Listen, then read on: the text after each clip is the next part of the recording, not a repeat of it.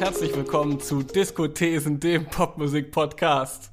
Dem Podcast über die neue Musik der großen Popstars, über neue Trends, über Streaming-Strategien, über TikTok-Marketing und über die Ideologien, die sich in der Popmusik niederschlagen. Denn Popmusik ist nicht nur ein Moodboard für unseren Alltag, Popmusik ist immer auch eine Möglichkeit, die Gesellschaft zu verstehen, aus der sie kommt. Und äh, das wird vielleicht bei der heutigen Folge ganz besonders der Fall sein. Und wenn ihr solche Dinge genauso spannend findet wie wir und wenn ihr uns vielleicht heute zum ersten Mal hört, dann freuen wir uns, dass ihr uns gefunden habt. Und wir freuen uns immer über euer Feedback oder zumindest über ein Follow bei unserem Instagram-Account at Diskothesen. Und mit mir im virtuellen Diskothesen-Studio befinden sich wie immer Karina und Fionn. Wie geht es euch? Hi. Äh, mir geht es gut. Ich habe mich heute bei äh, Run for Water angemeldet. Das ist eine, ein digitaler Marathon von VivaCon Aqua, der am Montag stattfindet. Am, anlässlich des Weltwassertags. Und es geht um Laufen und dabei darauf aufmerksam machen, dass äh, die globale Trinkwassersituation immer noch ausbaufähig ist. Das ist eine gute Sache. Karina, wofür hast du dich eingesetzt? Ich heute, äh, ich, das ist eine gemeine ah, Frage. Kann ich jetzt nicht so mit prahlen. Auf jeden Fall bin ich heute in, in absoluter Diskussionsbereitschaft und sehr gespannt, was hier heute alles so besprochen wird. Das freut mich sehr. Der Diskothesen Debattierclub äh, tagt wieder. Ähm, wir sprechen über eine Musikerin, über deren Ideologien, wie ich es im Intro so schön genannt habe, und Gesellschaftsbilder viel gesprochen wird, ähm, nämlich Lana Del Rey, die am Freitag ein neues Album mit dem Titel Chemtrails Over the Country Club veröffentlicht hat. Vorher wollte ich aber erwähnen, es hat noch ein anderes äh, Medienereignis der Popmusikwelt, sag ich mal, letzte Woche stattgefunden, nämlich die 63. Verleihung der Grammys. Carina Fionn, gehört ihr zu den Leuten, die sich das jedes Jahr angucken? Findet ihr das interessant? Findet ihr das relevant? Tja, ich muss sagen, ich habe mich dieses Jahr wirklich recht wenig damit beschäftigt. Ähm, ich glaube, ich habe mich ein bisschen beeinflussen lassen von The Weeknd. Habe mir dann hinterher alle Performances reingefallen, mir natürlich durchgelesen, wer wie was. Ähm, aber irgendwie das, das wirklich sehr so am Rande nur behandelt. Ja, es geht mir eigentlich schon seit Jahren so. Ich weiß nicht, so in meinen Teenagerjahren fand ich das immer super interessant und fand es immer schade, dass es im deutschen Fernsehen nicht übertragen wurde. So, der Oscar wird ja übertragen und ich fand als Teenager diese Verleihung immer super spannend. Aber mit fortschreitendem Alter und Wissen muss ich sagen, dass, es, dass ich die Gra Grammys für ähm, nicht relevant halte. Ich, ich weiß nicht, ich, es ist halt so mit Preisverleihung ist ja immer das Gleiche eigentlich. Das stimmt. Aber ich muss sagen, ich habe schon Herz für so irgendwie so Special Performances, die dann irgendwie mal so abgefeuert werden. Also das klar. als solches, ohne diesen Rahmen, da bin ich definitiv ab vor. Ja, klar, das, da gehen wir auch, da kommen wir auch gleich in so eine inhaltliche Diskussion, ne? Also klar, irgendwie ist es super beeindruckend gewesen, dass irgendwie Eminem äh, da Homophobie vorgeworfen wird und dann tritt äh, äh Elton John mit ihm zusammen bei den Grammys auf. Das ist natürlich ein, ein starkes Bild und eine super geile Symbolik, aber mehr als so ein äh, zeigen ist das, es ist halt eigentlich nur so Show und dann aber nicht Proof. Ja, also die, die Performances waren vielleicht dieses Jahr ja sogar besonders spannend, weil die ganzen großen Popstars äh, nicht live zeigen konnten, was sie sich für spannende Bühnenkonzepte ausgedacht hätten zu In the Future Nostalgia von Dua Lipa oder so. Und dann konnte man bei den Grammys irgendwie zumindest so einen kleinen Einblick bekommen. Ähm, das fand ich ganz interessant. Und ja, also es, es, ist bei den Grammys ähnlich wie bei den Oscars, die ja auch von so einer ominösen Academy vergeben werden, dass man glaube ich, nicht für bare Münze nehmen darf, diesen Preisverleihungsaspekt, dass da tatsächlich die beste oder relevanteste oder erfolgreichste Musik ausgezeichnet wird. Ähm, aber es ist, wie ihr auch schon angedeutet habt, irgendwie interessant, so ein so Narrative da herauszulesen, ne? Und irgendwie, was, was die, die Academy so als, als äh, abgeschlossenes Ökosystem, wenn man das so versteht, denkt, wo die Reise hingehen könnte in der Industrie oder was sie vielleicht auch so für Leute pushen und für Schwerpunkte setzen will. Ähm, das ist dann schon interessant. Und das war ja auch dieses Jahr auf jeden Fall so, nachdem den, den Grammys oft vorgeworfen wurde, zu alt, weiß und männlich zu sein, hat man dieses Jahr so ein bisschen gesagt, guck mal, wir haben zwei schwarzen Frauen äh, zwei der Top äh, vier Kategorien gegeben. Nämlich Her, den Song of the Year und Megan Thee Stallion bei Best New Artist. Ähm, wirkt das dann auf euch eher wie PR oder habt ihr das Gefühl, dass es tatsächlich ein wichtiges Signal ist? ich meine, an sich ist das natürlich ein guter Move. Ich glaube, er reicht nicht, weil einfach der Rassismus in der Musikindustrie wie insgesamt in unserem System einfach viel tiefer verwurzelt ist und einfach ganz viel Change auch an anderen Stellen noch stattfinden müsste. Darüber jetzt zu reden, das ist nur ein PR-Move, finde ich, macht so ein bisschen kaputt, dass es ja schon auch wichtig ist. Und ich meine, es steht auch nicht, finde ich, in, soll nicht in Frage zu stellen. Es ist definitiv das Jahr von Megan Thee Stallion total wahr. Ähm, insofern ist das erstmal gut und, und verdient, finde ich, und wichtiges Zeichen, aber das alleine genügt eben nicht. Und ich glaube, dass auch bei den Grammys als solches noch ganz viel zu tun ist in der Struktur allein was, ne? Wer bestimmt da und wer, ja, es geht einfach weiter. Ich finde, also die Symbolkraft dieser äh, Verleihung dieses Jahr ist auf jeden Fall irgendwo ein schönes politisches, gesamtgesellschaftliches Symbol gewesen. Ich würde den Veranstaltern und äh, der Academy da aber trotzdem Woke-Washing vorwerfen. Und das dann aber auch nicht konsequent. Also, ähm, wenn man sich zum Beispiel die Nominierung bei den, äh, beim Best Rap-Album ansieht, da sind nur Männer äh, mhm. nomi nominiert. Und ähm, wie Karina schon sagte, das ist das Jahr von Megan Thee Stallion und äh, das Album, was sie letztes Jahr veröffentlicht hat, ist jetzt im Vergleich zu, de, zu den EPs und den Songs davor nicht so ein krasser ähm, Breakthrough gewesen. Nichtsdestotrotz äh, würde ich da auch jetzt in den Raum stellen zu sagen, dass halt die Verleihung an ein Album auch ein bisschen aus der Zeit gefallen ist. Denn Megan Thee Stallions äh, Sugar EP äh, war definitiv einer der wichtigsten und äh, einflussreichsten Rap-Releases des letzten Jahres und das hätte definitiv einen Grammy verdient und nicht das beste äh, Rap-Album, was es jetzt geworden ist bei den Grammys, nämlich King's Disease von Nas. Das ist, mhm. das ist auch, äh, ich verstehe die Entscheidung. Es ist auch innerhalb von dem Schaffen von Nas eines der besseren Alben der letzten 15 Jahre tatsächlich. Der ist mhm. ja, äh, aber ja, es ist halt so, hat das jetzt irgendwie einen Preis verdient, nur weil es so den Zeitgeist mit äh, den älter, mit der älteren Rap-Generation verbindet und Nas irgendwie dann auch so eine, so eine Konsensfigur ist. Das ist auch so ein typisches Preisverleihungsphänomen, ne? dass Leute die Preise dann zu spät bekommen. Also, dass irgendwie dann Leonardo DiCaprio irgendwann den Oscar bekommt, aber für lange nicht den besten Film, für den er ihn hätte kriegen können. Oder dann eben jetzt Nas für äh, lange nicht das Album, für das er ihn vielleicht hätte kriegen, kriegen sollen. Ich glaube, bei Literaturnobelpreisen käme ich jetzt nicht so aus, aber wird sowas auch immer wieder kritisiert, dass man dann das Gefühl hat, so, yo, wir müssen diesem Namen jetzt einfach mal diesen Preis geben. Und in puncto Woke-Washing, Beyoncé wollte ja auch ursprünglich nicht kommen ähm, ist dann doch gekommen und dann hat man sie, hatte ich das Gefühl, fast so ein bisschen vorgeführt, dadurch, dass man gesagt hat, du hast jetzt den Rekord gebrochen für äh, die meisten Grammys für eine Performerin, glaube ich. Ne? Also ich glaube, die Person mit den meisten Grammys überhaupt ist ein ähm, Dirigent. Weil der Punkt ist ja auch da, Beyoncé hat ihre Grammys nie in den großen Kategorien gewonnen, sondern immer in den Genre-Kategorien. Und da wird ja eigentlich die problematische Ideologie deutlich. Das ist ja auch das, was Tyler the Creator zum Beispiel mit seinem berühmten Statement letztes Jahr gemeint hat dass ähm, schwarze KünstlerInnen oder Hip-Hop- und R&B-KünstlerInnen ganz oft in diese Genre-Kategorien irgendwie, in diese Nische gestellt werden und man ihnen nicht den Grammy für Best Album oder Best Song gibt, obwohl man sagen muss, wer ist denn einflussreicher gewesen ähm, in den letzten über zehn Jahren als Beyoncé. Ne? Ähm, und ich glaube, sie hat einmal eine der großen Kategorien gewonnen für Single Ladies Song of the Year. Das war dann 2010.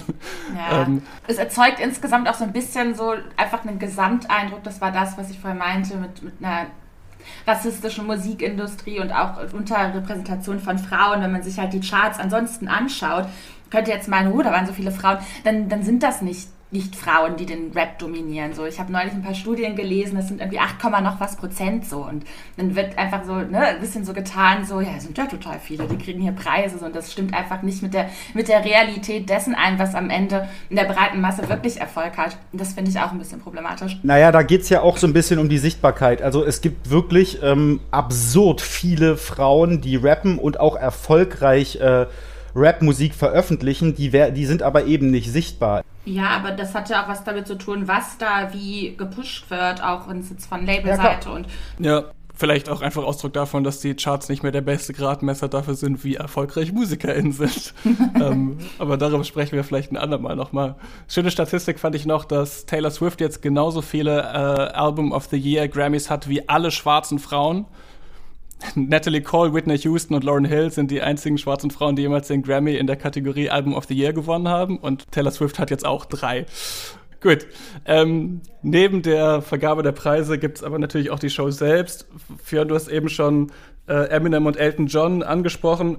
Ich fand tatsächlich auffällig, dass man dieses Jahr diese Grammy Moments, wo irgendwie ein alter äh, Musiker, eine alte Musikerin und jemand Junges zusammen auf der Bühne stehen oder will eine, wo eine junge Person dann ein Tribute an jemanden singt, an eine Legende singt, dass es diese Momente dieses Jahr nicht gab, weil die drücken schon auch immer so ein bisschen aus, dass man das Gefühl hat, die jungen Popstars sind alleine irgendwie nicht gut genug, ne? Dass man diese, diese Momente erzeugen muss. Und diesmal standen eben irgendwie ähm, weiß ich nicht, Lil Baby zum Beispiel, dessen Performance ich sehr gut fand.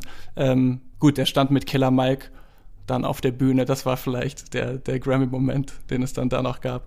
Genau, aber ich fand das eigentlich ganz gut, dass man jetzt nicht zwanghaft äh, da jemandem irgendwie Elton John noch daneben stellt. Ähm, aber kommen wir zum großen Thema dieser Podcast-Episode. Lana Del Rey, eine Frau mit vielen Spitznamen, mit vielen blumigen Umschreibungen.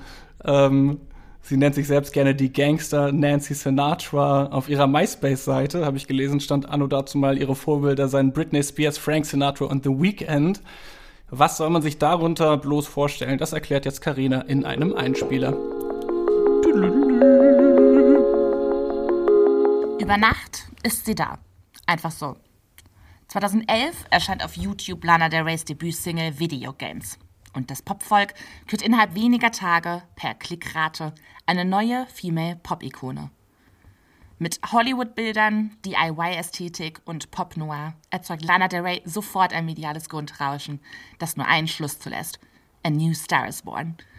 Von der neuen Gangster Nancy Sinatra des Hollywood-Pop ist sogleich die Rede. Doch auch Ratlosigkeit macht sich breit. Wer ist diese Frau mit dem Sensationserfolg? Schnell wird dabei klar, Lana Del Rey erscheint natürlich nicht einfach so. Und natürlich heißt Lana Del Rey auch nicht wirklich Lana Del Rey. 1985 wird sie als Elizabeth Lizzie Grant in New York geboren. Schon als Teenagerin arbeitet sie zunächst als Sozialarbeiterin und schreibt sich dann für den Studiengang Philosophie an der Fordham University ein. Nachts sieht die Welt anders aus.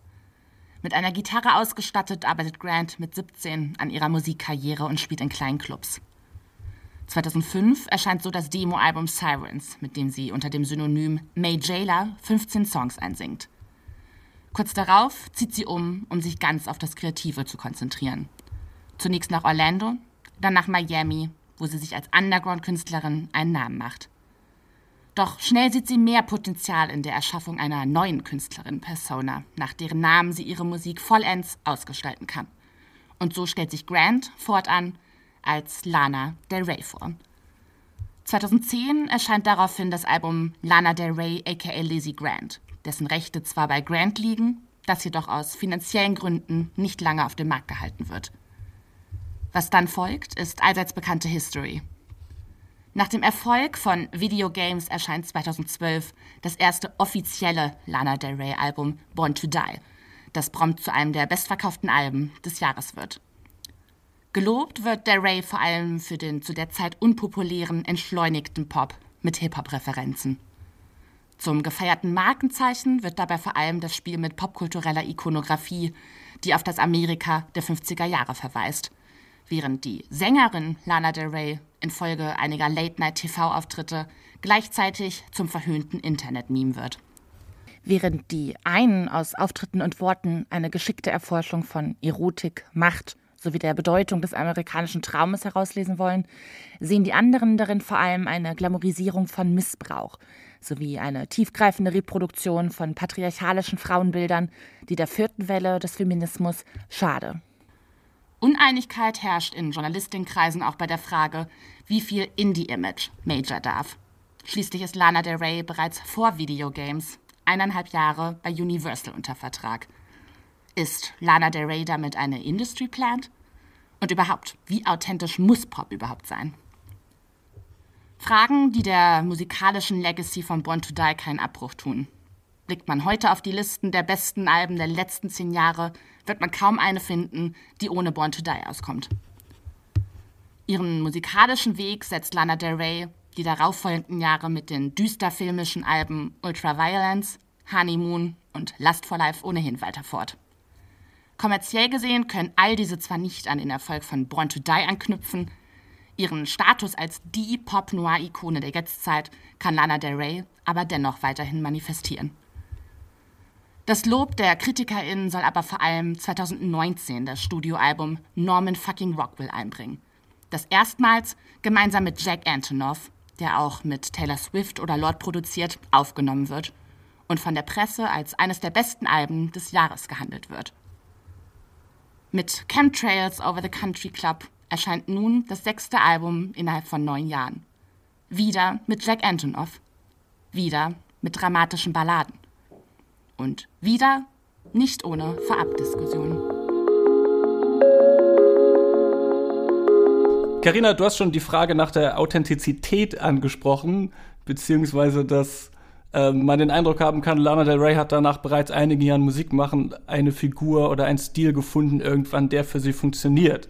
Ich habe da jetzt ähm, nochmal gelesen, dass 2011, als Videogames erschienen ist, auch mit Lady Gaga zum Beispiel Vergleiche angestellt wurden, die da um die Zeit natürlich gerade so ihre Hochphase hatte, mit ähm, einem ganz anderen Stil natürlich, aber die eben damals keinen Hehl daraus gemacht hat, dass sie ihre Popstar-Persona ein Stück weit als so ein kollagiertes Kunstprodukt versteht und ähnliches hat man vielleicht Lana Del Rey damals ähm, vorgeworfen. Wie findet ihr diesen Vergleich? Ich finde, im All-American-Sinn äh, macht es schon, also im All-American-Sinn einer Pop-Diva macht es schon Sinn, Lana Del Rey äh, mit Lady Gaga zu vergleichen, auch einfach, weil Lady Gaga zu dem Zeitpunkt ja on top of the world war. Ähm, und Lana dahingehend so ein bisschen äh, das Gegenteil von Gaga war, weil sie halt subtiler, sinnlicher und geheimnisvoller aufgetreten ist. Ähm, ich habe im Zuge dessen aber so ein bisschen auch recherchiert. Es gibt unter so Musiknerds äh, tatsächlich einen Streit, dass äh, Lana Del Rey sich sehr stark an äh, dem Werk von einer US-Singer-Songwriterin namens Lisa Germano äh, bedient die in den 90ern so im Fahrwasser um Susan Vega, Alanis Morissette oder Sophie B. Hawkins erschienen ist. Lisa Germano ist über das britische Label 4D erschienen, wo auch seinerzeit so Sachen wie Dead Can Dance, Gus Gus oder später auch Future Island so äh, gesigned waren. Also 4AD, oder nicht? Ja, kann sein, 4AD. Ja. Also äh, insgesamt halt eher so geschmäcklerisches Indie-Zeug so. Und ähm, Germanos Musik ist im Vergleich zu Lana ein etwas folkloristischer, eskapistischer und irgendwie so ein bisschen der Vorläufer von dem, was so ähm, Regina Spector dann später so kommerziell erfolgreich gemacht hat.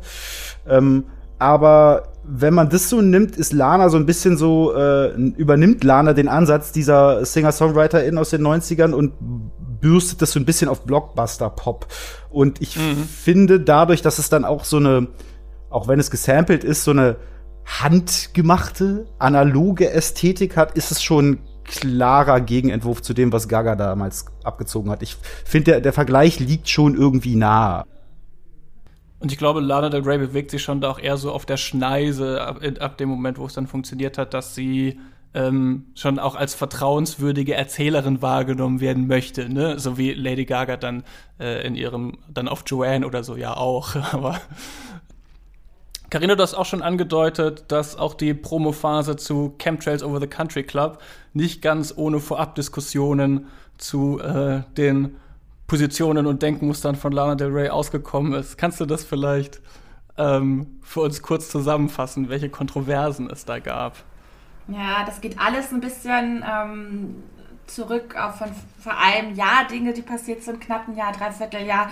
Ähm, da ähm, hat Lana im Ende Mai, Anfang Juni hat sie eine Reihe von Instagram, iPhone, Notes Posts und Instagram Stories abgefeuert, die aufgrund des Timings äh, ohnehin schon sehr fragwürdige Aussagen in sehr schlechtes Licht gerückt haben. Ähm, und zwar ist Folgendes passiert, so kurz nach der Ermordung von George Floyd und Breonna Taylor und kurz nach den Erfolgen der Remixes von Savage, von Megan mit Beyoncé und äh, Say So von Doja Cat mit Nicki Minaj die damit Chartgeschichte geschrieben haben, weil das erste Mal eben vier schwarze Frauen die Billboard-Charts angeführt haben, hat Lana Del Rey das Timing ähm, so ein bisschen für sich versucht naja, irgendwie die, die Sache auf sich zu beziehen und ihr im Zuge der Promotion ihrer zwei Gedichtsbände hat sie dann Insta-Posts veröffentlicht, die an die Kultur adressiert waren und sie fragte dann so, da diese Frauen, sie hat mehrere genannt, darunter auch äh, Beyoncé oder Camilla Cabello, fast ausschließlich schwarze Frauen, da die ja nun jetzt Songs darüber hätten, sexy zu sein und keine Klamotten zu tragen und über Fucking und Cheating zu singen, ob sie bitte wieder darüber singen kann, dass sie sich schön fühlt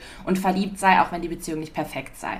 Und dann schrieb sie weiter, dass sie keine Feministin sei, äh, dass es aber einen Platz im Feminismus für Frauen wie sie geben sollte, die so aussehen wie sie und sich so verhalten wie sie. Und zwar die Art von Frauenzitat, die Nein sagen, aber Männer hören Ja. Und dann ging das Ganze so ein bisschen weiter. Und das ist so ein Move gewesen, der bis jetzt einfach sehr doll Nachgeschmack hinterlassen hat und sofort die Diskussion entbrannt hat, weil er sehr ignorant gegenüber der Lebensrealität dieser schwarzen Frauen ist, die einfach seit Beginn an seit Beginn ihrer Karriere stereotypisiert werden und ähm, hypersexualisiert von außen und skandalisiert und ähm, einfach rassistisch unterdrückt von einer weiß geprägten Musikindustrie. Und es ist eben auch ignorant, ähm, ja, gegenüber der Tatsache, was sie da gesagt hat, dass weiße Frauen eben eine ganz andere Reaktion erfahren, insgesamt gegenüber Freizügigkeit und den Diskurs dann zu ihrem zu machen in einem Moment, wo diese Frauen Erfolg haben oder schwarze Frauen und Transfrauen angegriffen, umgebracht werden. Das wurde eben stark kritisiert und auch der Umgang von ihr mit dieser ganzen Sache. Und natürlich ne, gibt es auch im Feminismus Platz für Frauen wie sie, aber ich glaube, dass sie da mit ihren Aussagen einfach ganz oft in eine andere Nische geht, die teilweise schon als antifeministisch gelesen werden kann, wenn es nicht darum geht, dass sie nicht sich so zeigen kann, wie sie möchte und auch nicht hyperfeminin zeigen kann. Natürlich gibt es dafür einen Platz im Feminismus, aber eben nicht für Romantisierung von Unterwerfung gegenüber Männern oder abusive oder toxischen Beziehungsmustern. Das ist halt ganz klar ein Unterschied und das wollte sie nicht so richtig einsehen. Da kamen so sehr viele White Fragility-Aussagen und das Ganze hat sich eigentlich bis jetzt hochgeschaukelt. Ähm, als sie dann ihr Cover veröffentlicht hat zu Chemtrails Over the Country Club, da kam eben diese ihre Position gegenüber People of Color und schwarzen Frauen wieder zum Ausdruck, indem sofort auf das Cover losgegangen wurde und gesagt wurde, ja, da sind jetzt wieder nur weiße Frauen so. Und vielleicht hat das so ein bisschen ist so ein bisschen übers Ziel hinausgeschossen, aber man merkt, so ist es insgesamt einfach eine Kontroverse, sehr am Flammen äh, über sie, wie sie eben äh, mit ihren weißen Privilegien umgeht und wie sie sich positioniert zu Rassismus und politischen Themen.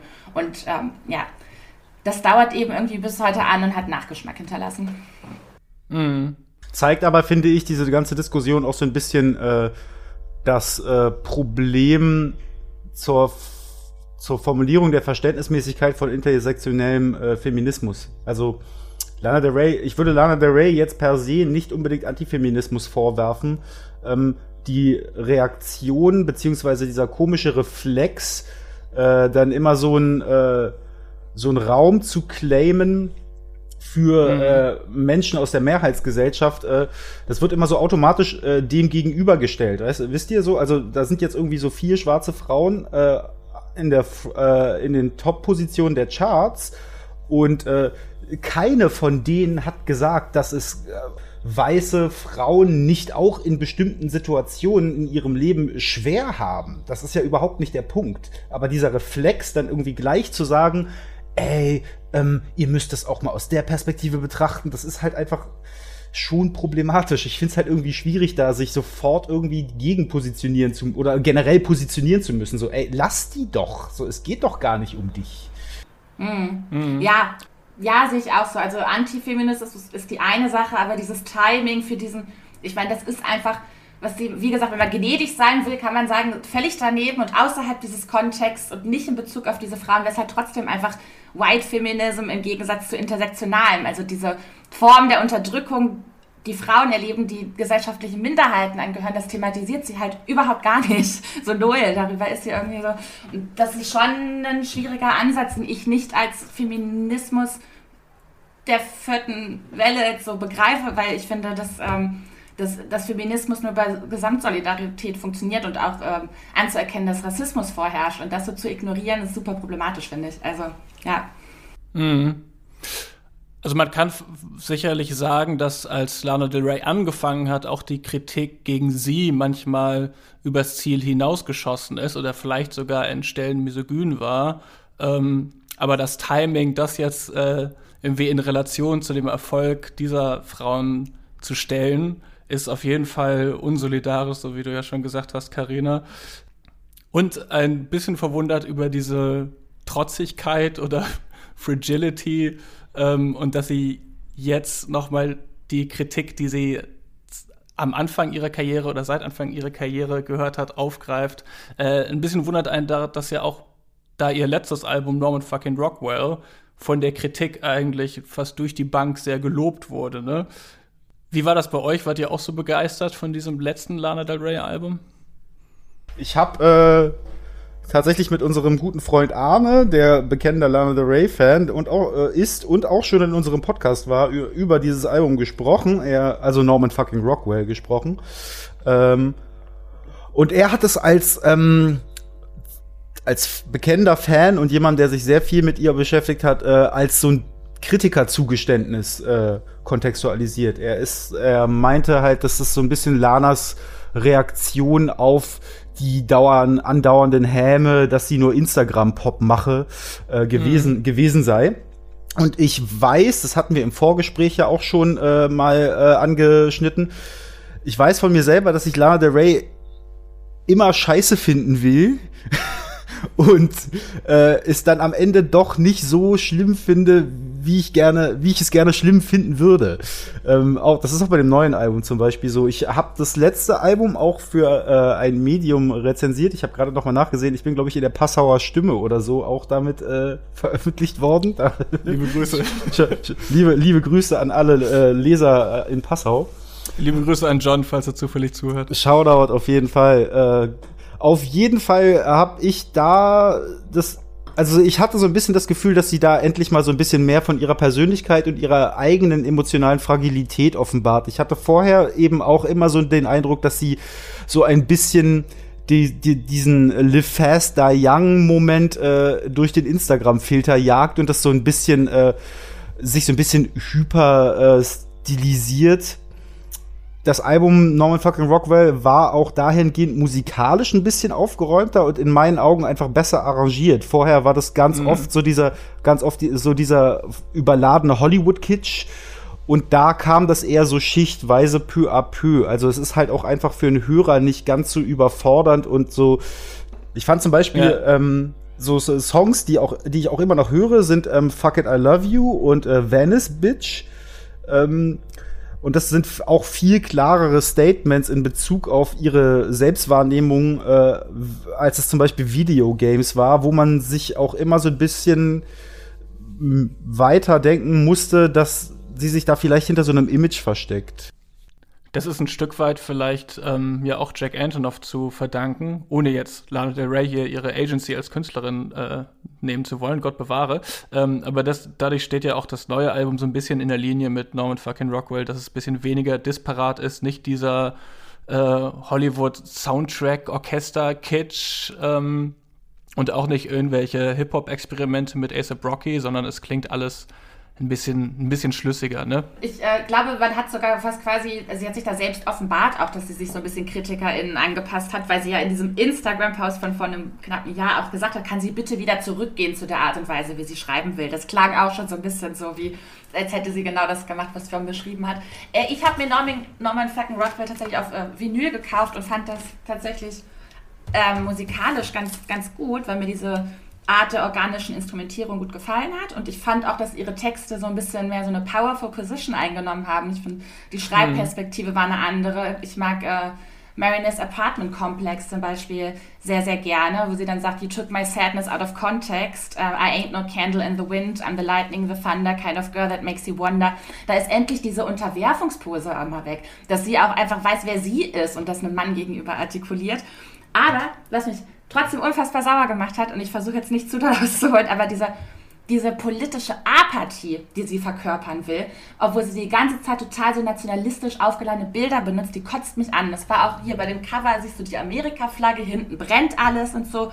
Und du denkst so, ah, jetzt kommt irgendwie so ein Statement und es kommt eine gewisse Kritik. Und das hätte ja auch gepasst, weil bei Last for Life hat sie zum Beispiel die amerikanische Flagge auch aus ihren Tourbildern entfernt und so, weil sie meint, das passt jetzt nicht mit Trump als Präsident. Und dann macht sie das aber eigentlich vertont sie die ganze Zeit dann in ihren Texten so eine Sehnsucht nach so einem Amerika, wie es mal war, so der 50er und offenbart da so total den Traditionalismus, den dann auch noch rechte Radiostationen nutzen und loben sie als so eine konservative Ikone.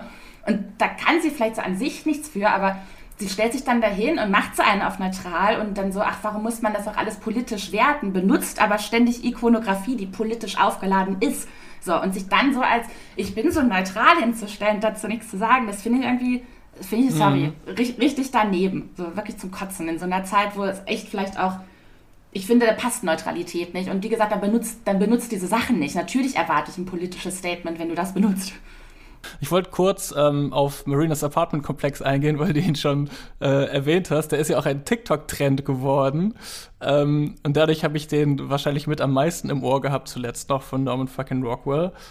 Ähm, und da wird er immer eingesetzt, um so Alltagssituationen zu romantisieren. Da geht irgendwie jemand durch den Supermarkt und denkt dann, ich laufe jetzt so ganz lässig in Zeitlupe, weil mich gucken bestimmt gerade alle an oder jemand entfernt sich von der Gruppe, um dann dramatisch irgendwie an der Straßenlaterne zu stehen und in die Ferne zu gucken. Solche Sachen. Das ist schon ganz lustig, wie das quasi die Musik von Lana Del Rey deutet. Als, also quasi dieses Gefühl, wenn man irgendwo lang spaziert, das kennt man, oder? Ich hatte das als Kind so auf dem Schulweg immer, dass man irgendwo lang spaziert und man hört Musik und dann stellt man sich plötzlich vor, die Musik wäre gerade der Soundtrack zu dem Film, in dem er die Hauptfigur ist. Ich mach das immer. Also, also um ehrlich zu sein, hat sich das bei mir auch nicht geändert. So. ja. Und dann läuft man so ganz dramatisch in Zeitlupe gefühlt plötzlich irgendwo lang. Und das ist eigentlich eine sehr schöne, bisschen zynische, aber sehr schöne Interpretation von Lana Del Rey's Musik, die durch diese TikTok-Challenge passiert ist. Ja. Macht ihr das eigentlich auch so, dass ihr dann, äh, wenn ihr irgendwie an so, eine, an, an so einer Brücke oder so vorbeikommt, dann so nochmal so kurz zu einer bestimmten Stelle skippt, um dann äh, ja. diesen Moment zu embracen, während ihr über diese Brücke geht? So Come Back to Me von Janet Jackson fällt mir da ein. Die läuft so unter so einer U-Bahn-Station im Video lang und die, und die Szene habe ich auf jeden Fall am schlesischen Tor auch schon nachgestellt für mich auf. Voll, voll. Und manchmal passiert es mir leider, dass ich dann irgendwie doch wen begegne, der, der mich kennt ich ignoriere die Leute einfach, weil ich so in meinem Film bin und total kriege ich böse Nachrichten. bei mir los war. Ich glaube, ich höre zu oft Podcasts beim Spazierengehen in letzter Zeit, dass mir das nicht mehr so häufig passiert. Ich muss wieder, muss Lana Del Rey hören, das nächste Mal beim Spazierengehen. ähm, Vielleicht ist, vielleicht ist ja da eine witzige Einstiegsfrage zu unserer Diskussion zu Chemtrails Over the Country Club. Äh, welcher Film wäre dieses Album? Ich habe das Gefühl, früher wurde Lana ja oft mit dem Film Noir in Zusammenhang gebracht. Ähm, ich habe das Gefühl, jetzt sind wir vielleicht eher so beim Road-Movie angekommen. Ey, wenn ich das auf einem Roadtrip hören würde, würde ich mich in den Graben fahren. Also, ich habe, ähm, äh, was war die Frage jetzt eigentlich? Ob du eine Filmassoziation dazu hast. Achso, ähm, ich habe tatsächlich, es ist ein bisschen obvious Pick, aber irgendwie auch nicht. Ich habe tatsächlich an äh, die Atmosphäre in Misfits gedacht. Der letzte fertiggestellte Film von Marilyn Monroe zu Lebzeiten aus dem Jahr 1961. Mhm.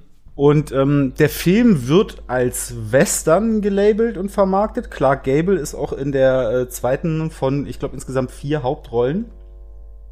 Aber es ist eigentlich mehr eine psychologische Studie, als es so ein, bei, bei Western hat man ja immer ganz schnell so, wenn man sich nicht mit Western beschäftigt hat, so ein, so ein Reflex, das ist jetzt so eine John Wayne Cowboy Helden Story. Das ist es nicht. Es geht tatsächlich eher um das Zusammenspiel dieser Figuren, die auf einer Ranch dann anfangen, so äh, Pferde zu verkaufen und so was. Ähm, und meine Assoziation hat, Assoziation hat auch weniger was mit der Handlung als solches zu tun, als mit der Stimmung des Films. Denn sämtliche Figuren in diesem Film sind in erster Linie so ein bisschen Eigenbrötler, die so über Ecken zufällig zusammenfinden und dann so als Gruppe von Gleichgesinnten so einer Art Utopie nachlaufen. Diese Utopie wird in dem Film auch nicht so richtig äh, artikuliert. Es ist aber einfach die ganze Zeit irgend so ein Gedanke im Raum innerhalb dieser Gruppe. Ähm, Marilyn Monroe selber spielt hier auch keine, äh, ihre, ihre Paraderolle ist ja immer so ein bisschen so die naive Blondine. Hier spielt sie eine Charakterrolle und ist eine sehr moderne, auch eigenständig handelnde, denkende, für sich selbst einstehende Frau. Und sie hat über Misfits auch einmal gesagt, dass äh, diese Figur, also diese Rolle, die sie da verkörpert, am nächsten an ihrer Privatperson dran ist. Und mhm das macht schon irgendwie, also sie ist auch ein bisschen introvertiert, ne? Also sie, sie ist natürlich schon irgendwie in so einem 50er Jahre, 60er Jahre Rollenbild, obwohl diese ganze Story ja in einem, im Wilden Westen spielt. Sie ist schon irgendwie da drin, aber gleichzeitig hat sie trotzdem auch äh, eine, einen fast feministischen Moment in diesem ganzen Film. Und ich, und ich finde, das passt auch so ein bisschen zu Lana. Mhm.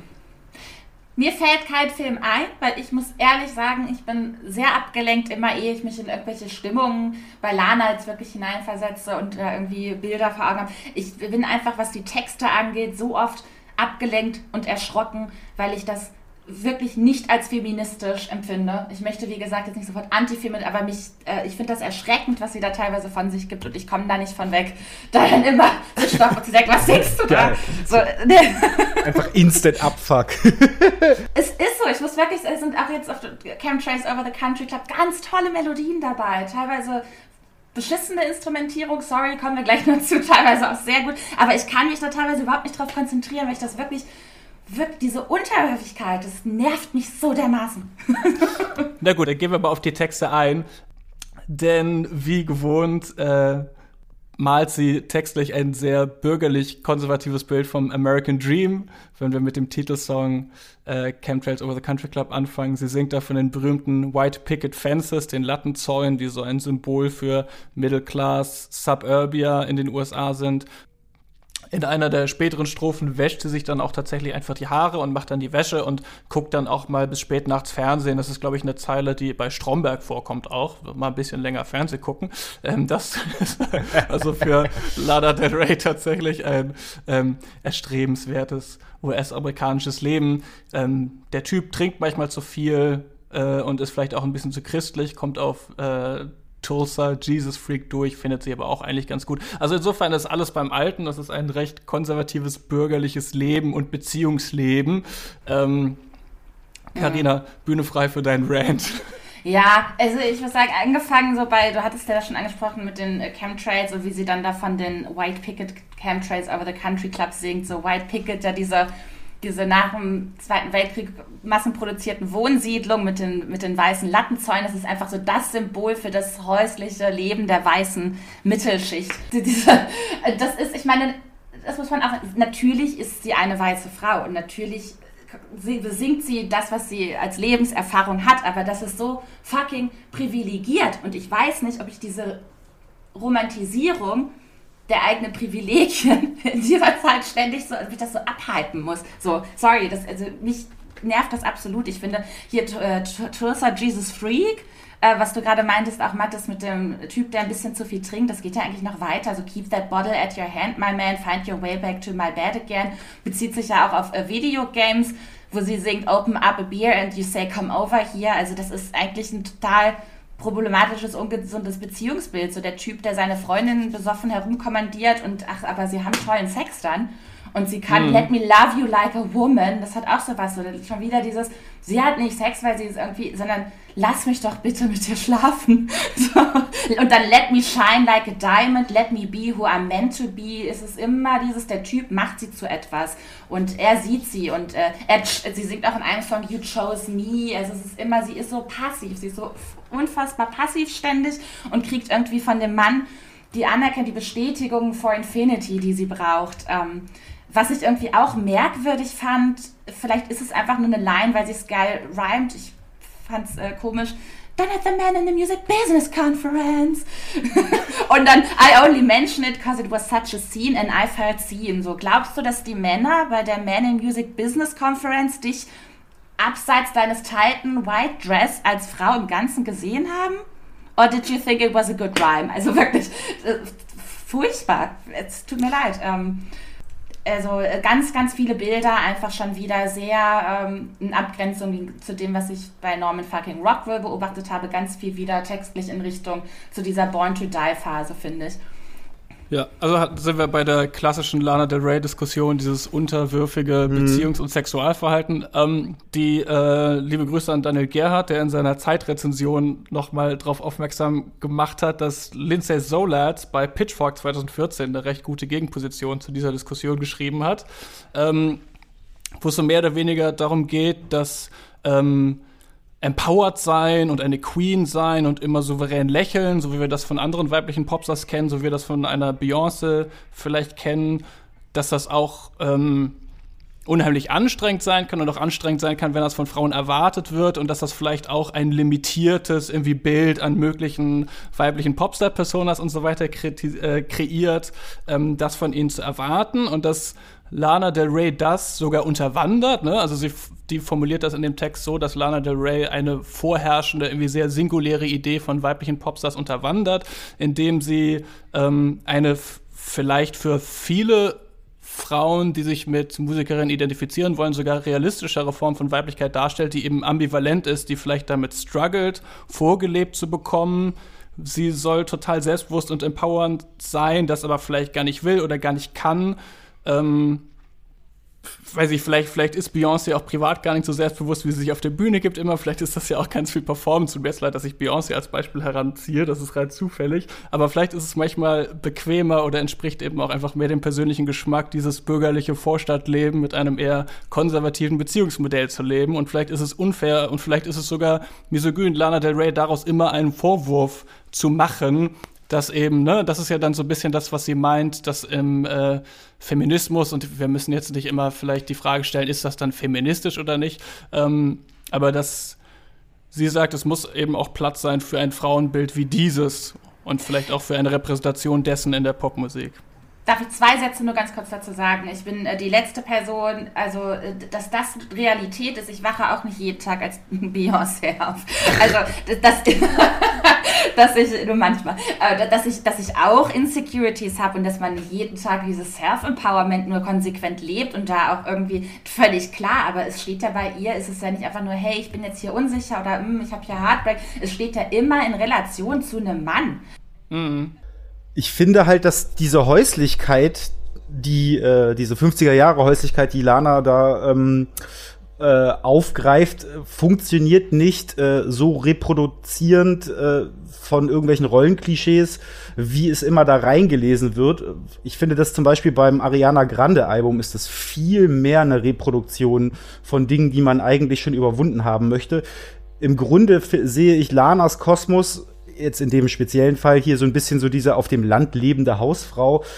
Das mhm. ist eigentlich nur eine Metapher äh, auf äh, der äh, auf eine Sehnsucht nach einem einfachen Leben und äh, wo man weniger mit Problemen konfrontiert ist, die das moderne, äh, der, der moderne Alltag so mit sich bringt. Zum Beispiel singt sie ja auf Wild at Heart auch äh, The cameras have flashes, they cause car crashes, was ja im Prinzip auch nur eine Metapher auf äh, eine Vergänglichkeit ist. Also du kannst natürlich jetzt auch so da 20 Meter Ebenen bezüglich Ruhm und Ablenkung äh, rein interpretieren. Ich finde aber die Line in dem Sinne interessant, weil der Durchschnittsbürger von heute keine Kameras mehr für seine Fotos benutzt, sondern äh, sein Handy. Und ähm, das hat dann so einen Moment von so einer Realitätsflucht, wie sie letztlich ja auch so Mediennutzung von heute äh, verursacht. Also ich schaue zum Beispiel ganz gerne die Nordstory vom NDR, das ist so eine Dokumentarfilmreihe an und das, da geht's nur um nur um Geschichten aus Norddeutschland von so einfachen Menschen. Das sind manchmal so irgendwelche Lebehöfe, manchmal ist das irgendwie ein Fischer, der auf Föhr rumfährt und ähm, es hat mit meiner Lebensrealität in Berlin-Neukölln absolut gar nichts zu tun. Es geht dabei nur um ein Gefühl und eventuell dann auch, wenn man es so ein bisschen weiter spinnt, vielleicht auch eine Selbstreflexion seiner eigenen aktuellen Position, so ein bisschen Zone-out-mäßig. Also so gesehen, mhm. so gesehen finde ich sogar, dass Lanas äh, extrem verklärendes, romantisierendes Songwriting äh, sogar losgelöst von irgendwelchen feministischen Diskursen stattfindet, weil sie einfach nur ähm, Anlass dazu gibt, über seine Situation, in der man sich jetzt gerade befindet, nachzudenken. Und weil das klar als fiktional markiert ist, also klarer als fiktional markiert genau, ist. Das finde ich, genau, die, genau, das ist das, was ich da sagen wollte. Das ist halt eher eine Fiktion oder eine Idee, wie es sein könnte. Hm. Wir haben auch ähm, das ländliche jetzt ganz schon ganz oft schon angesprochen. Da muss man ja einmal erwähnen, dass das schon auch ähm, eine kleine Veränderung eine Entwicklung ist, denn ganz oft hat Hollywood-Pop-Lana äh, eben von Venice Beach gesungen und von Los Angeles gesungen und jetzt name-droppt sie ähm, Orte in den USA wie Tulsa, Oklahoma und Lincoln, Nebraska und Arkansas, dass sie als Arkansas ausspricht. Ähm, und das finde ich auch ganz interessant, weil dieser ähm, Konservatismus jetzt eben kein Schwelgen in der Vergangenheit mehr ist, die man verklärt, sondern tatsächlich ähm, an einen anderen geografischen ländlichen Ort, wo diese Lebensrealitäten mehr existieren als in New York und in LA und an den Orten, die eben, ne, das wird ja auch bei jeder US-Wahl dann wieder ähm, aufgemacht, das Thema, den, den Orten, die wir medial viel mehr vermittelt bekommen und dieses ganze Niemandsland dazwischen, das Flyover Country, das sehen wir eben gar nicht, wo aber ein Großteil der Menschen in den USA lebt und dass sie ihre Geschichten und ihre äh, konservativen Lebenswelten quasi jetzt dorthin verlagert, anstatt die Vergangenheit in der Großstadt zu romantisieren, finde ich eigentlich interessant, weil das uns ja dann viel mehr tatsächlich ähm, über die Gegenwart erzählen kann, als das, was sie sonst macht. Ne? Vielleicht sind das hier die Orte, wo man tatsächlich ähm, in dem Sinne, wie Lindsay Solas das in diesem Pitchfork-Text 2014 formuliert hat, ähm, damit struggelt, dass man vielleicht, vielleicht doch eher das, das konservative Beziehungsleben äh, einfach oder sympathisch oder cool findet. Also sie verlagert ihre Geschichten jetzt vielleicht ein bisschen an den Ort, wo die tatsächlich gegenwärtig sind. Ähm, sie name-droppt ja auch Nebraska und ich habe da instant tatsächlich an das Album Nebraska von äh, Bruce Springsteen gedacht. Und äh, ich habe mir es vor ein paar Wochen mal angehört. Und wenn man sich so ein bisschen das Bild, was Springsteen auf äh, Nebraska malt, äh, anguckt und das dem von dessen, was Lana hier äh, darstellt, gegenüberstellt, sind das schon sehr krasse Gegensätze. So Springsteens Nebraska ist extrem trostlos, sehr ernüchternd, auch teilweise Gewalt, Alkoholismus, also diese ganzen Dinge, die Lana irgendwie mhm. auch da reinträgt, aber es ist halt bei ihm alles andere als romantisch. Es ist kein erstrebenswerter Landstrich, das ist eher so ein, so ein Land, wo man durchfährt und äh, so ein bisschen Brandenburg-mäßig, wie äh, mhm. Rainer, Rainer Greve das äh, Brandenburg gezeichnet hat. Brandenburg ist dementsprechend das Nebraska von Deutschland, das äh, halten wir hier mal eben fest. Und Lana äh, agiert da hingegen eher so äh, wie so eine Art einsame Wölfin in, dieser, in diesem Landstrich, weil sie ja trotzdem auch immer noch irgendwie leidenschaftlich und hedonistisch ist. Und das macht diese ganze, diese ganze Situation so ein bisschen zu so einer Erzählung einer Heldinnen, Heldin im Schatten, weil Lana ja trotzdem immer noch so eine gebrochene Diva, abgefuckte Leading Lady ist und aber sich gleichzeitig eben so ein Raum äh, herbeisinkt, wo so ein Prozess von Selbstakzeptanz äh, über Dinge passieren, die in ihr drin stecken. Also es ist ein bisschen schwierig zu formulieren, was ich meine, aber ähm, was sie nach außen hin verkörpert, repräsentiert nicht automatisch das, was in ihr drin passiert. Also diese, diese Unterwürfigkeit und diese Verletzlichkeit ist ja letztlich nur etwas, was sie dann äh, nach außen trägt, aber sie kann ja trotzdem innerlich gefestigt sein und mit sich im Reinen damit. So wie es halt eben Marilyn Monroe in Misfits ja auch ist. Deswegen, mhm. bin, deswegen bin ich zum Schluss gekommen, dass Lanas Ansatz hier eigentlich ist, dass sie Musik für introvertierte Menschen machen möchte. Hm. Ich muss sagen, ich habe das auch mit dieser Verlagerung zu diesen Orten, wo du meintest, meintest dass da diese konservativen Beziehungsmodelle und, und wie man sein Leben lebt, Modelle halt einfach irgendwie so ein bisschen äh, Alltag und Normalität sind. Ich habe so ein bisschen mit Songs wie Chemtrails Over the Country Club das Gefühl gehabt, sie, sie legt da so ein Sentiment an den Tag. Ähm, warum kann das hier nicht alles einfach ja so schön ruhig sein, wie es hier ist und wir leben das hier so und auf einmal kommen jetzt irgendwie hier so Sachen über uns rein, so die Chemtrails over the White Country Club und dann sind hier so politische Un und wir wollen doch eigentlich einfach nur hier in Ruhe unser konservatives Lebensmodell leben und damit haben wir doch gar nichts zu tun auch und auch mit diesem Teil von dem White Country Club. Wir wollen ja einfach in Ruhe unser Ding machen. Und so mhm. funktioniert das aber nicht, weil das ist einfach eine Keimzelle, denn ich mal des, des insgesamt gesellschaftlichen Problems und so wie ja Nebraska, was weiß ich, das ist einfach ein ganz darf großer ich, Teil von Amerika. darf ich kurz reingrätschen? Es gibt doch hier ja. so ein, es gibt doch hier so ein berühmtes Zitat: Die Familie ist die Keimzelle des Faschismus. Ja, ja, ich meine, aber ey, seriously, das ist halt so. Und ihr, ihr, ihr, White Country Club, den sie da so als schön ruhig und wir saufen hier so ein bisschen Lemonade am Swimmingpool und wollen ja gar nichts so. Da sind aber Teile, die eben ganz großes Problem sind und sich davon so abzu... Also, ich weiß nicht, ich... ich ähm, klar, mhm. kann, man, kann man singen, aber ich finde es ich find's problematisch tatsächlich. Du hast natürlich recht, der, der Titel Chemtrails Over the Country Club, also der, der, der, die Country Clubs sind ja so, haben wir noch gar nicht erklärt, sind auch ähnlich wie die White Picket Fences, ist eigentlich schon fast so ein, so ein, so ein politischer Kampfbegriff. sind halt so ländliche Erholungsanlagen für wohlständige, mehrheitlich weiße Menschen.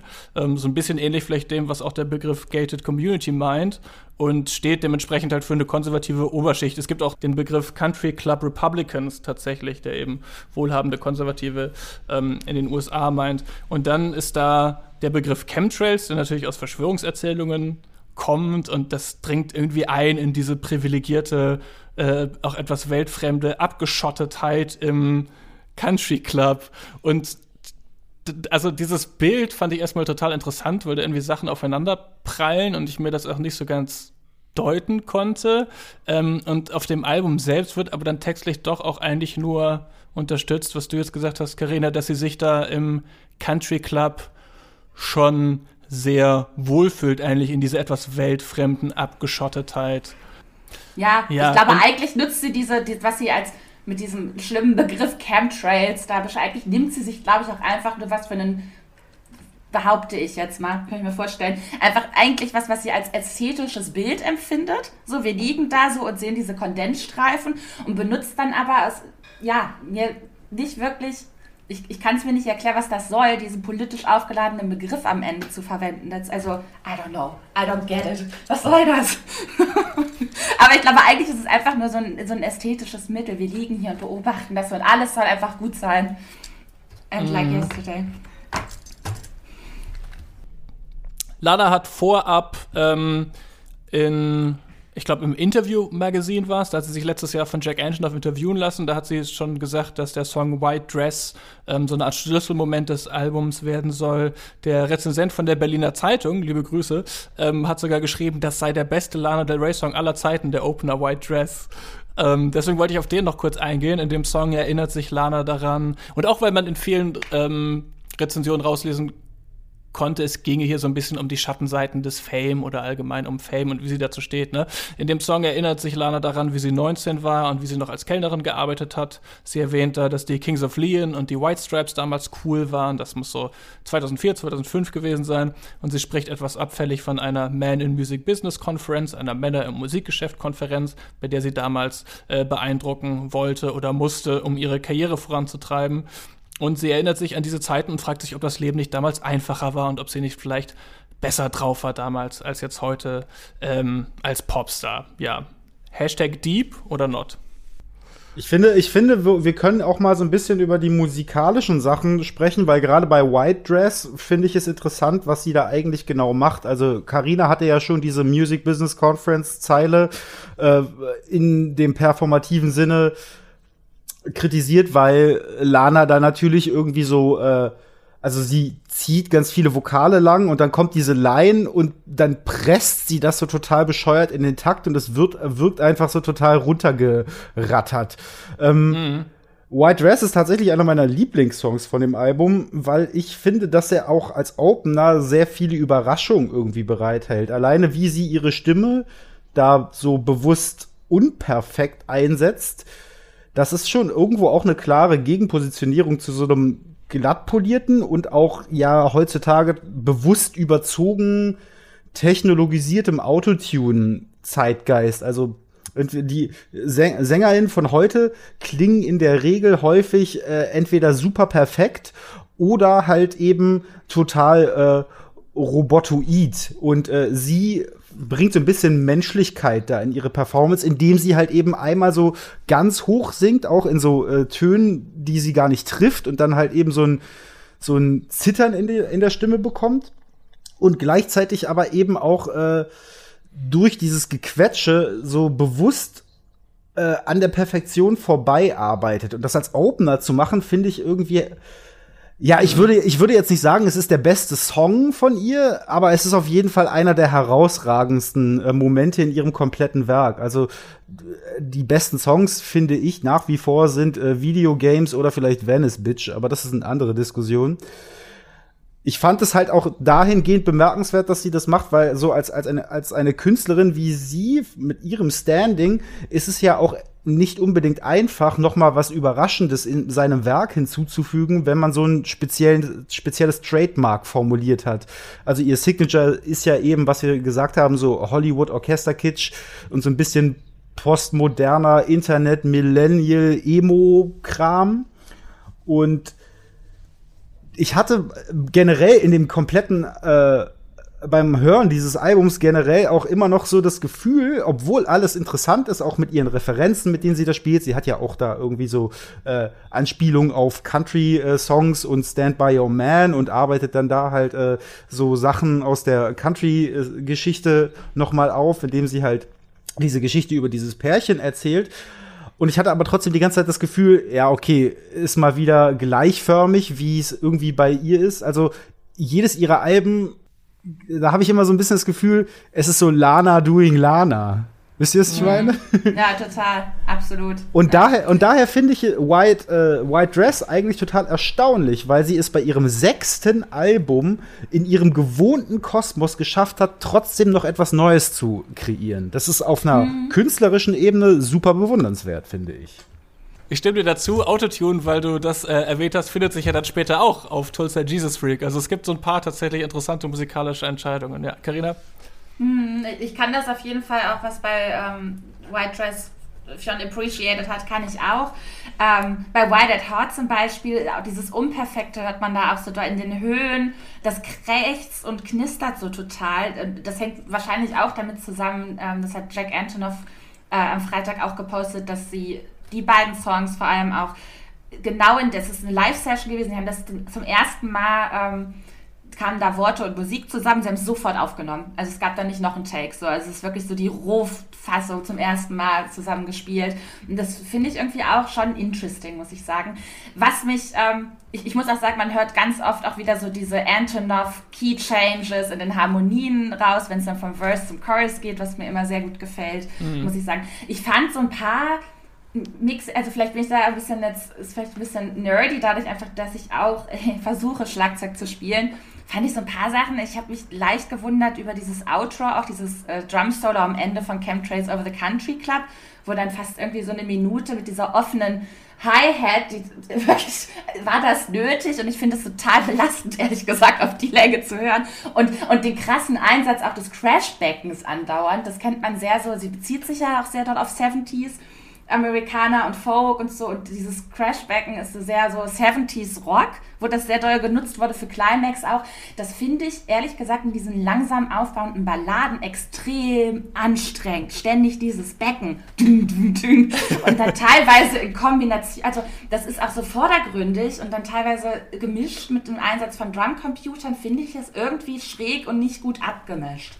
Ich finde, da, da muss ich jetzt reingrätschen, weil ich bin ganz großer Fan von ähm, Becken, das kommt daher, dass ich halt äh, äh, angefangen habe, Hip-Hop zu hören und auch Beats zu machen in einer Zeit, in der das Becken also der Crash in äh, Hip-Hop-Produktion relativ omnipräsent war. Das ist so die Phase Mitte der 2000er um Just Blaze oder auch Heatmakers. Das ist ganz eben genau, was du sagst. Das ist halt auch da der Klimax mit diesem Becken eingeleitet und äh, gesetzt wird. Also so ein bisschen so die Funktion, die wir ja bei der Daft Punk-Folge auch schon besprochen haben, ist so ein bisschen der Drop. So, okay, jetzt äh, geht's so richtig on the top und jetzt wird noch mal auf das Becken gehauen und dann glitzert alles und dann geht's aber richtig ab. So, so diese Funktion hat das Becken ja. Und ich finde, bei ihrem Album, also hier jetzt bei Lana, äh, insgesamt, also ich habe eine These. Das Ding ist, das Album ist ja relativ im Vergleich zu den Vorgängern dezenter und äh, vor allen Dingen im positiven Sinne langatmiger produziert. Also es baut sich viel mehr auf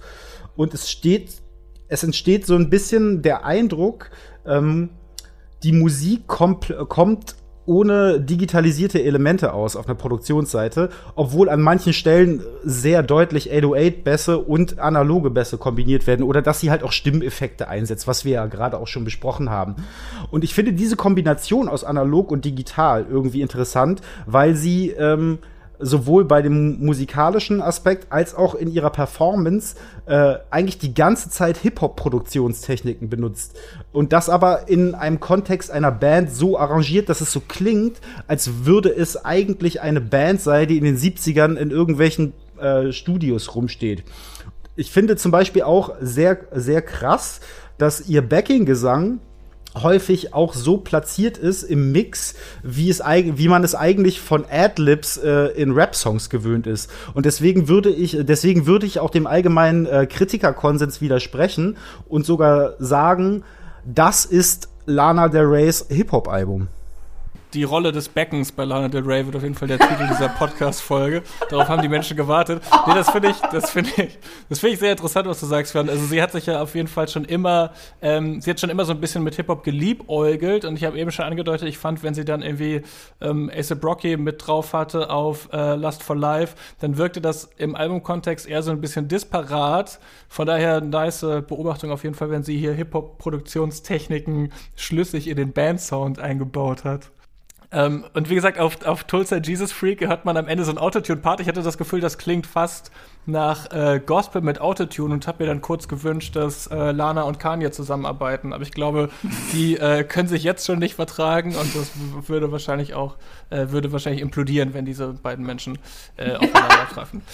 Dark but Just a Game fand ich ist noch so eine Nummer, die so ein paar schöne über eine mhm. Nummer, oh Gott, äh, die ein paar schöne Überraschungsmomente hat. Vielleicht auch Jack Antonoff typisches Songwriting. Das fängt an als irgendwie so stimmungsvoller Jazzclub bei Nacht äh, Track irgendwie und dann wird es doch wieder zu einem Folksong mit Gitarrengezupfe und switcht dann so hin und her. Das fand ich ganz schön. Am Ende von Dance Till We Die gibt es sogar so einen kurzen Funk-Moment. Ähm, also es, es, gibt schon ein paar recht abwechslungsreiche Momente. Es gibt aber schon auch langweilige Momente. Also ich, Not All Those Who Wonder Are Lost zum Beispiel, hätte ich gedacht, das ist auf einem semi-guten Wortspiel aufgebaut und da passiert einfach ansonsten überhaupt nichts. Ähm, was kann man denn sonst noch hören, Mathis? Und was man sonst noch hören kann, ähm, erfahrt ihr jetzt in unserem Segment Songs der Woche. Karina, Du hast uns schon angeteasert, dass du einen für dich untypischen Pick dabei hast. Es geht diesmal nicht in die. Oh ja, ich bin mega gespannt, Alter. Ich bin auch sehr gespannt. Ja, ich habe äh, Freaky Saturday. ich äh, spreche ich sprech ab jetzt über Rap und äh, habe hab richtig getrüffelschnüffelt. Ich glaube, dass das wirklich ziemlich undergroundig ist. Also so ein kleiner Geheimtipp. Und zwar kommt mein Song der äh, Woche von Paris, Texas und heißt Situations. Kennt ihr die? Nö. Nee. Geil. Geil. Schieß los, ja, wer ist now, now we're talking. Also, Paris, Texas ist ein Rap-Duo aus Los Angeles. Die haben bisher erst zwei Songs veröffentlicht. Und ersten, der erste davon erschien vor knapp einem Monat. Der heißt Heavy Metal. Und soweit ich den Quellen Glauben schenken darf, äh, heißen die zwei Louis Pastel und Felix, aber ansonsten weiß man auch nicht wirklich mehr von denen. Äh, Story Ende. Nee. Dass ich auf die gestoßen bin, hängt auch so ein bisschen damit zusammen, dass die dasselbe Management haben wie Clayrow, die ja Bedroom Pop macht. Und äh, so ein bisschen, was die zwei Acts vielleicht auch miteinander vereint, obwohl die an sich musikalisch nichts miteinander zu tun haben, ist, äh, dass es ähm, auch bei Paris, Texas so ein Genre-Mashup ist, ähnlich wie bei Claro eben, dass man sich einfach dessen bedient, was man so aus seinen Spotify-Playlists hat und da so angesammelt hat über die Jahre. Und am Ende ist das, was äh, dieses Rap-Duo macht, glaube ich, ich werde jetzt wahrscheinlich geschlagen. ich werde es Experimental Rock Pop Rap aus Grunge-Gitarren und elektronischen Versatzstücken nennen. Und äh, ich habe mal PR-Texte geschrieben, vielleicht hört man das. Und, ich äh, genau das wollte ich gerade sagen. Ja. Und ähm, ja, also diese erste Single Heavy Metal hat, war tatsächlich so ein bisschen Metal angehaucht und hatte so ein sehr grungiges Video mit, mit so ganz vielen Leichenfunden auch und dann sehr viel Elektronik. Das hat mich so ein bisschen so an das letzte Clipping-Album fast schon erinnert. Diese Horror-Images, die sie da bedienen. Und ähm, der neue Song, mein Song der Woche Situations, äh, ist ein bisschen funkiger ein bisschen mehr so Club-Rap mit so einer sehr ähm, netten Bassline, 80er Industrial Synth-Line und dann so eine sehr eingängig gesungene äh, Chorus-Line. Insgesamt klingt das fast ein bisschen mehr so London-mäßig, finde ich, als LA. Und am Ende wird dann noch so eine, so eine Gitarre durch einen Effektfilter gezogen, die dann zu so einer Melodie wird, die ich die ganze Zeit mitsinge. Die klingt wie so ein 90er Gameboy-Spiel ein bisschen. Und äh, es ist insgesamt wirklich sehr catchy, experimenteller Pop-Rap, würde ich sagen. Und ähm, also ich als Rap-Konnoisseurin bin sehr gespannt darauf, was da noch kommt. Deswegen Paris, Texas, Situations, mein Song der Woche. Nee, klingt super, klingt super spannend. Also gerade die 80er-Einflüsse sind aber ähm, im Rap und Hip-Hop äh, aktuell sehr präsent. Deswegen bin ich sehr gespannt, was äh, das du daraus gemacht hattest. Auf jeden Fall. Mathis, was hast du mitgebracht? Bei mir ist es ein bisschen weniger überraschend. Wir haben ja letztes Jahr schon einmal über den Tod von Tony Allen gesprochen. Ähm, deswegen fasse ich das jetzt nur kurz nochmal zusammen. Tony Allen war der, der Drummer und Songwriter und Bandleader, der mit Fela Kuti zusammen in den 60ern den Afrobeat geprägt hat in Nigeria. Die beiden waren zusammen in den USA, haben dort James Brown gehört und Jazz und Funk aufgesaugt und die Black Panther Party kennengelernt, Malcolm X gelesen und dann diesen Sound und die politischen Ideen aus den USA wieder mit nach Nigeria genommen und dort mit traditioneller westafrikanischer Musik verbunden, mit bestimmten Percussions, mit Highlife-Gitarren, mit einem bestimmten Gesangsstil und so weiter. Ähm, Tony Allen hat bis zu seinem Tod letztes Jahr immer Musik gemacht, unheimlich viel Musik gemacht, auch nach seiner Trennung von Fela Kuti, ähm, von sehr jazzigen Sachen bis zu Popmusik mit Damon Albarn von den Gorillas und er hat kurz vor seinem Tod wohl an einem Hippo-Projekt gearbeitet. Und das wird jetzt fertiggestellt und posthum veröffentlicht. Und zwar am 30.04., das ist dann genau der Jahrestag von seinem Tod. Und dieses Album soll There Is No End heißen. Und mein Song der Woche ist die erste Veröffentlichung daraus, der heißt Cosmosis, mit Tony Allen an den Drums und Spoken Words von dem nigerianischen Autor Ben Okri und Rap-Parts vom britischen Rap-Superstar Skepta. Der ja auch auf dem äh, Gorillas-Album mit Tony Allen schon zusammen präsent war. Absolut, der Song ist wohl auch in derselben Session entstanden wie der Song mit Skepta und Tony Allen auf dem Gorillas-Album. Ähm, und dieser Song läuft bei mir, seit er rauskam, auf jeden Fall rauf und runter, hat irgendwie eine so ein bisschen spacige, meditative Atmosphäre, wie immer sehr verspielte Drums von Tony Allen, sehr coole Lyrics von Ben Okri, der sagt immer wieder, The present moment began with fire and still it burns. Das könnte man also vielleicht auf die, ähm, auf die Legacy von Tony Allen beziehen, die nicht sterben wird. Ähm, aber es geht auch darum, wie Sachen mit der Zeit korrumpiert werden, wenn er zum Beispiel sagt, The present moment began with water and still they drown on the margins of Europe. Ähm, und offensichtlich Umgang mit Geflüchteten ähm, an den Grenzen von Europa kritisiert. Ähm, also sehr, sehr, sehr spannender Song. Und ich bin sehr gespannt auf dieses Projekt. Samper the Great soll noch drauf sein, Danny Brown. Die Idee war wohl so ein bisschen, dass er ähm, ganz viele junge Künstler auf diesem Projekt versammelt und quasi so ein bisschen die Fackel zu übergeben an die nächste Generation, indem er diese jungen äh, VokalistInnen über seine Drums rappen lässt. Und das wird jetzt trotz seines Todes noch passieren und deswegen passt auch der Titel There is no end, ähm, passt noch besser jetzt. Und das kann ich nur empfehlen, sich das mal anzuhören. Ähm, jetzt, wo Tony Allen ein Jahr tot ist und der Lockdown ungefähr ein Jahr geht und man sich äh, vielleicht erinnert, was so alles scheiße war in dieser Zeit. Ähm, an Tony Allen kann man sich zumindest erinnern, indem man seine Musik hört. Zum Beispiel den Song Cosmosis von Tony Allen, Ben Okri und Skepta. Jetzt bin ich auch super hyped darauf. Was sucht ihr euch hier eigentlich raus, ey? Jetzt bin ich total aufgewühlt. Mein Song der Woche passt musikalisch sogar ganz gut zu dem, was äh, Lana Del Rey veröffentlicht hat. Denn eine meiner All-Time-Fave-Lieblingssängerin Valerie June hat am Freitag ihr siebtes Album The Moon and Stars Prescriptions for Dreamers veröffentlicht.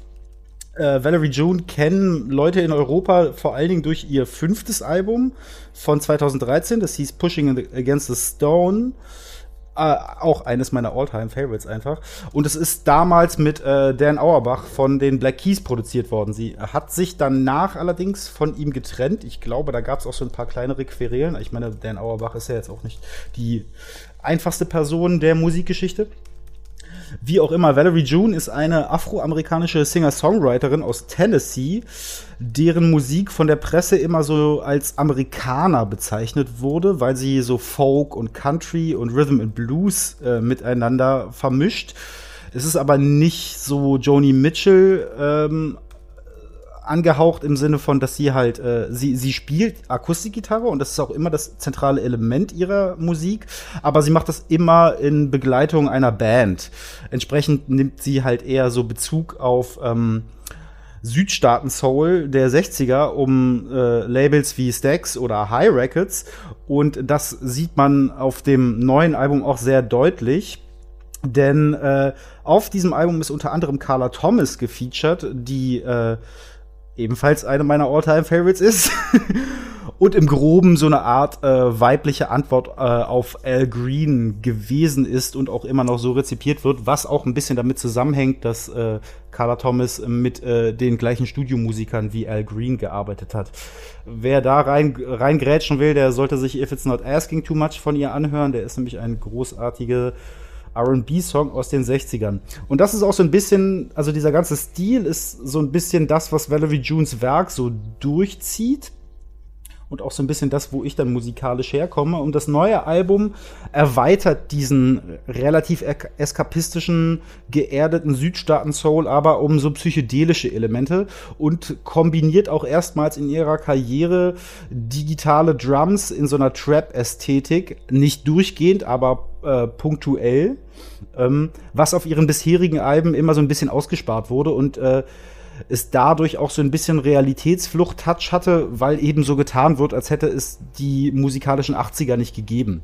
Musikalische 80er im Sinne von, dass es halt synthetisiert oder digitalisiert ist. Sie hat das halt sehr häufig einfach mit einer Band in einem Proberaum aufgenommen und man sieht immer so ein bisschen vor seinem geistigen Auge, wie Valerie June da auf ihrer Akustikgitarre auf einem Orientteppich rumklampft. Mein Pick der Woche ist allerdings Falling und das ist eine recht klassische äh, Valerie June Nummer um eben eine sehr dezente Akustikgitarre. Es gibt auch keine Drums auf dem Song und sie hat aber eine sehr, einen sehr naturalistischen Gesang und in dem Song geht es, wie auch in Valerie Junes komplettem Werk, häufig äh, ums Verlassenwerden und um Liebeskummer. Und im Gegensatz zu den Vorgängern ist aber das komplette Album weniger ein Wohlfühlmoment, sondern eher so ein intimes, herzerwärmendes Stündchen voller Prärieromantik. Oh. Oh. oh. ich, kenn, ich kannte keinen der Namen, den du gerade genannt hast, wirklich. Okay, krass. Da haben wir alle, ähm, haben wir alle ein schönes, schönes Hörprogramm noch nach der Podcast-Aufzeichnung. Ähm, ja, vielen Dank fürs Zuhören, liebe Diskutesen-HörerInnen da draußen. Schreibt uns, was ihr von Lana Del Rey haltet und was eure persönlichen Songs der Woche sind in den Insta-DMs at Diskuthesen. Wir hören uns schon nächste Woche wieder, dann ist nämlich einjähriger Diskuthesen Geburtstag. Yay. Also holt euch ein Säckchen vom Hören oder ein O-Saft oder was auch immer ihr halt mögt. Ähm, und bleibt gesund oder werdet gesund und hört ganz viel Popmusik bis dahin. Tschüss. Tschüss. Tschüss.